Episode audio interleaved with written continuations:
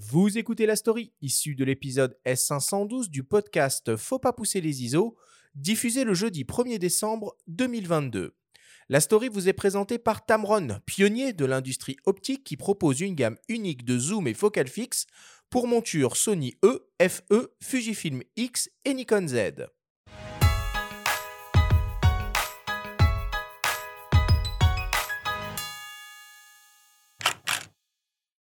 Bonjour Pascal, on est aujourd'hui au pavillon de la comtesse de Caen. Quel est ton sentiment en voyant ces images, ces tirages magnifiques que l'on peut voir gratuitement? Je voulais tout d'abord commencer par dire que le prix Marc Ladré de la Charrière, Académie des Beaux-Arts, est un prix fantastique parce que c'est un prix qui permet à un photographe sur un projet qui lui tient à cœur de travailler deux années et à la fin, la restitution de son travail se fait dans ce pavillon et avec euh, la possibilité de faire euh, l'exposition que le photographe a envie. Là, j'ai été assisté par deux personnes, c'est-à-dire euh, Jean-François Bessol, le tireur, qui a fait un travail vraiment exceptionnel, et Sylvie Hugues, qui est la commissaire de l'exposition. Ce que j'espérais, et j'espère y avoir réussi un peu, c'était de profiter de ce prix pour être un peu entre guillemets un lanceur d'alerte, c'est-à-dire euh, d'attirer l'attention sur euh, la problématique ou sur la difficulté des Peuls en ce moment dans le Sahel, avec les conflits qu'il y a euh, au Burkina Faso, au Mali. Ces conflits, les Peuls y sont engagés ils sont partie prenante car une grande partie euh, des djihadistes, surtout dans le centre du Mali et dans le nord-est du Burkina Faso, sont plutôt des Peuls. Et tout doucement, on voit que la situation se dégrade et qu'il commence à y avoir une stigmatisation importante et très dangereuse sur les Peuls qui, espérons-le, ne débouchera pas sur euh, des crimes euh, totalement visés sur cette communauté. Il faut que tu nous expliques un petit peu qu'est-ce qui caractérise cette communauté Peul que toi tu connais très bien, que tu fréquentes depuis longtemps, qui représente environ 70 millions d'habitants sur une quinzaine de pays. On peut dire ça à peu près? Alors d'abord sont des nomades qui sont pas toujours euh, spécialement recensés. On parle entre 40, 50, 60 millions. Le chiffre n'est pas très fixe. Qui sont sur toute la bande Sahel, sahélienne, c'est-à-dire du Sénégal, Guinée-Sénégal jusqu'au Soudan et qui traversent tous les pays qui sont sur cette bande sahélienne. Euh, ça a été des personnes qui ont eu des très très grands empires, qui ont toujours été religieux, et qui sont essentiellement nomades. Pas toutes, parce qu'il y a une élite euh, qui est assez exceptionnelle, dont Pateba, qui a été un des plus grands écrivains africains. Mais aujourd'hui, le président du Nigeria, Bouhari, et Peul, ainsi que le président sénégalais, Macky Sall. Euh, ils vivent essentiellement de nomadisme. Alors, on leur a beaucoup reproché euh, depuis pas mal d'années, euh, comme tous les nomades, euh, c'est-à-dire leurs enfants ne vont pas à l'école, que lorsqu'il y a des ennuis, des vols, on leur attribue, et ils ont beaucoup souffert d'une mise à l'écart et d'une maltraitance, ce qui fait que c'est pas très étonnant que lorsqu'il y a eu, comme au Mali, un chef djihadiste Peul, qui les ait rejoints. Quoi. Et toi, tu parles d'un cycle de violence que tu situes à peu près aux alentours de l'année 2006. Toi, tu as vu la situation évoluer dans le Sahel.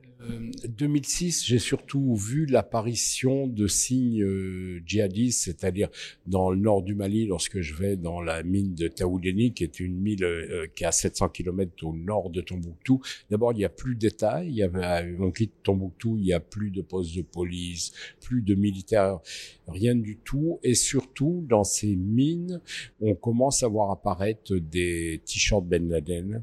On commence à rencontrer les gens au puits qui nous disent les Algériens sont là, c'est-à-dire les djihadistes algériens d'ACMI. Euh, on commence à voir monter tout cela Et alors qu'on s'en inquiète absolument pas euh, en Europe, d'ailleurs que lorsque je reviens d'un reportage que je fais pour National Geographic sur cette zone-là, j'essaie de sensibiliser sur ce risque de montée djihadiste et le risque qui va se produire, c'est-à-dire le mariage entre les djihadistes algériens avec des familles euh, touareg et, ce mariage va finir aussi par une association qui prendra tout le nord euh, du Mali et qui amènera l'intervention de Serval de l'armée française. Mais on, on Taoudeni, j'y suis allé en 2002, donc 2002, 2006, 2002, c'est un endroit perdu, il n'y a pas du tout de signe de radicalisation. 2006, quatre ans après, ça l'est déjà. Et comment on bosse alors en tant que reporter sur le terrain? Comment on fait? Parce que c'est bien beau d'aller là-bas, ok, tu as le luxe du temps, néanmoins tu restes une cible privilégiée forcément en tant qu'occidental, en tant, en tant que photographe et en tant que français. Donc comment tu fais pour prendre des précautions sur place? Suivant les pays, au Niger, depuis un bon moment, on nous oblige à prendre une escorte militaire qui est très chère, qui est à nos frais. Donc, euh, même extrêmement cher, c'est 700 euros au jour. Donc, c'est très sérieux. Donc là, on est à peu près couvert, mais dans le reste, c'est-à-dire au Mali et au Burkina Faso, là, je travaille seul complètement seul, mais ce sont des pays où j'y vais depuis 20, 30 ans. Donc j'ai des fixeurs, des qui sont devenus au fil des années des amis, des gens en qui j'ai confiance. Et puis après, on prend les précautions habituelles dans ces zones extrêmement dangereuses, c'est-à-dire on reste pas longtemps, on retourne pas deux fois au même endroit, on ne dit à personne ce que l'on va faire à part la personne de confiance, ni à son chauffeur, on lui dit juste quand on monte dans la voiture on va, et on reste pas très longtemps. Il y a une dimension environnementale dans ce travail parce que tu as constaté aussi au fil de tes voyages là-bas qu'il y a forcément un impact euh, du réchauffement climatique sur ces populations-là. Oui, l'impact. Alors, je dirais, euh, j'ai vu la même chose parce que je viens de travailler dans le sud de Madagascar, que je connais très bien. Il y a un dérèglement, il y a surtout les périodes de sécheresse sont de plus en plus fréquentes. Avant, elles étaient peut-être même du même niveau, mais il y avait le temps de récupérer, de reconstruire. Là, on voit une accélération des cycles qui reviennent très souvent. Et sur pôles, oui, il y a un grand impact qui se joue à plusieurs niveaux. D'abord, les gens ont dû descendre pour trouver des pâtirages plus au sud, et là, ils rentrent dans des zones euh, totalement agricoles. Et l'autre euh, raison qui les met en difficulté, c'est la poussée démographique qui est extrêmement rapide. Donc, tout doucement, on a beaucoup, on a besoin de beaucoup de terre pour cultiver, nourrir les gens. Et le conflit qui a toujours existé, euh, éleveurs, euh, agriculteurs, est de plus en plus important. Et les Peuls ont perdu beaucoup de zones de pâturage. Il y avait des couloirs de nomadisation pour qu'ils puissent passer de transhumance. Ces couloirs se sont réduits. Donc euh, évidemment, le réchauffement climatique, le, changement total de cette région a impacté euh, directement la vie de ces populations nomades. Pour les gens qui n'auraient peut-être pas la chance de venir voir encore cette exposition qui, qui est là, euh, accessible pendant quelques jours, comment va-t-elle vivre après Où peut-on voir tes images? Il y a la revue des deux mondes, je crois, qui consacre un numéro hors série. comment on peut faire pour y accéder? Dans le prix, en plus de l'exposition, il y a un numéro à part de la revue des deux mondes qui est consacré au travail qu'a fait le photographe lauréat et qui est en quelque sorte un catalogue de l'exposition. Donc ça, on peut l'acheter en librairie. Après, je sais pas si l'exposition tournera ou pas. J'ai pas du tout encore euh, pensé. J'espère parce que euh, ce qui me fait plaisir lorsque je viens les quelques fois à l'exposition, je sens les gens concernés par le sujet. Comme toujours, on a l'impression que dans les expositions photos, les textes ne servent à rien, que l'on va ennuyer les gens. Et là, euh, il y a deux textes de Luc de Benoît qui concernent mon travail et de euh, Brema Dico, qui est un chercheur sociologue Peul, qui lui parle sur son peuple. Il y a quelques petits textes euh, que j'ai fait pour essayer de cadrer et d'amener un peu de clarification dans ce sujet complexe. Et je vois que les gens lisent tout, ainsi que les légendes. Et ça, c'est toujours rassurant ça veut dire que l'intérêt ne diminue pas. et ce qu'on constate souvent dans les grands festivals. Absolument, et ça confirme aussi ta vocation de journaliste peut-être euh, avant euh, celle de, de, photographe. Oui, oui, oui. Bon, je dis toujours, euh, photojournaliste, il y a deux mots, photo et journaliste. Mais avant tout, je me considère, euh, je pense, journaliste. Je suis ce qu'on appelle un storyteller. Merci beaucoup, Pascal, de nous avoir accordé ces quelques minutes. Merci. À bientôt.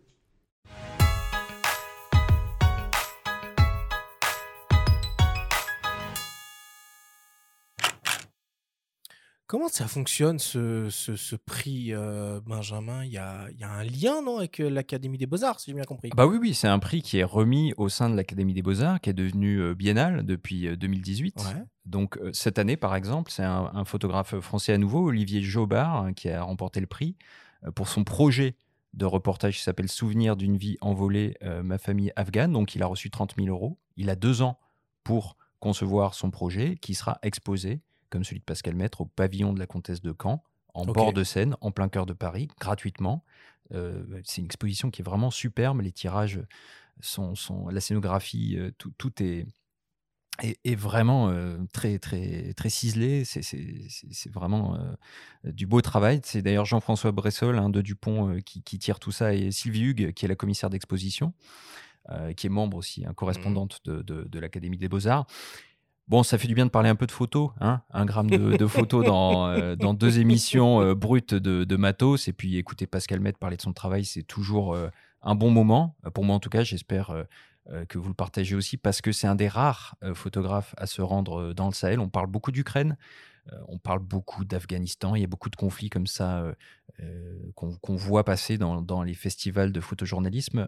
Le Sahel, on en parle peu parce que c'est très dangereux et peu de photographes peuvent y aller parce que y bah, osent et peu ont les moyens d'y aller. Lui, en tant que mmh. photographe de National Geo, alors il est membre de l'agence la, Myop en France, il est représenté par Panos à l'international, il, bosse en commande pour euh, National Geo. Il a des moyens que la plupart des autres photographes n'ont pas. Il l'a dit, 700 euros jour pour être protégé par des escortes. il faut avoir le moyen. Il faut avoir les moyens. Donc il a les moyens et il met les moyens et il ramène des images que je vous invite à aller voir. Alors, euh, il y a encore très peu de temps, hein, c'est quelques jours là, mais après, sinon, euh, allez euh, acheter la revue des deux mondes, c'est 9,90€ et le portfolio est superbe. Les textes sont très intéressants aussi. Et dis-moi, euh, il y a quelques jours, dans le cadre de l'Académie des Beaux-Arts, il y a eu une, une masterclass, une table ronde, une conférence un peu extraordinaire, non? Eh bien, c'était le même jour. Dans la foulée, il y avait un petit événement sous la coupe de oh. l'Académie, euh, animé par, euh, par Dimitri Beck, euh, directeur de la photographie de Polka, qui on a souvent entendu à ses micros, qui réunissait donc Pascal, maître, hein, qu'on vient d'entendre, avec Sebastiao Salgado, Raymond Depardon, qui malheureusement, pour le coup, était à distance. Il était, il était un peu malade, mais il était présent par la parole, et Bénédicte Kurzen, qui est une photographe basée en Afrique. Donc, euh, une table ronde organisée autour de problématiques euh, qui traitent du, de, la situation des photojournalismes à l'heure actuelle. L'intitulé exact était Au-delà des contraintes liées au photojournalisme, est-il encore possible de témoigner? Vous mmh. pouvez revoir l'intégralité de cette conférence qui dure un peu plus de deux heures sur euh, la chaîne YouTube de l'Académie des Beaux-Arts. C'est un petit peu long, mais c'est quand même des sacrés monstres de, du photojournalisme et ça vaut le coup d'y prêter une oreille. Bon. Euh, Jean-Nicolas, vous suivez évidemment euh, toute l'actualité euh, culturelle sur, sur Phototrend. Est-ce qu'il y a une, petite expo qu'il faut ne pas manquer d'ici à la fin de l'année? Il y a une expo qui est particulièrement intéressante en ce moment, je trouve, et qui n'est pas forcément ultra médiatisée, je trouve. c'est celle de Laure Albin Guillot à la Galerie Roger Violet, rue de la Seine à Paris. Et Laure Albin Guillot est une photographe du début du XXe siècle qui a fait beaucoup de portraits de, de célébrités, notamment de son époque et qui a une approche très intimiste avec son sujet et qui justement paraît très moderne encore plus pour l'époque et elle a été malheureusement assez un peu oubliée, on va dire, pendant quelques décennies. Et là, justement, le travail de la Galerie Roger Violet, comme lors de chacune de ses expositions, est justement de, permettre au grand public de se réapproprier ses, travaux et accessoirement de pouvoir acheter les, tirages qui sont réalisés de ces photographies qui sont de, très belle qualité. Donc, euh, j'aimerais vraiment encourager les, auditeurs à faire le déplacement parce que ça vaut vraiment le coup. Mmh. Et toi, Nicolas, il y a une, expo qui t'a peut-être marqué cette année? Il y a peut-être des photographes qui, t'influencent dans ton euh, travail ou d'autres expos qui vont venir et que tu, suis un petit peu de loin? Euh, bah moi j'aime un peu tous les types de photos mais c'est vrai qu'il y a une expo là où euh, j'ai appris ça par Instagram euh, ce week-end. Il y a Jérémy Villet qui va faire une, une expo euh, que j'aime beaucoup. J'ai- J'aime vraiment tout, voilà, tout- toute la photographie qu'il a fait et qui va faire une expo surprise euh, du 30 novembre, je crois, jusqu'au 4 décembre. Ok. Donc, donc j'ai été très heureux d'apprendre ça. Et donc, bah, je compte bien m'y rendre. Tiens, Jérémy Villet, ça me dit quelque chose, moi. Ouais, moi aussi. Bah, D'ailleurs, écoutez bien euh, donc l'émission à venir en novembre avec Jérémy. La dernière de la saison, un au coin du feu euh, avec Jérémy Villet, évidemment. Ok, et eh ben euh, merci pour cette, euh, cette story, Benjamin, une fois de plus, une fois de plus passionnante.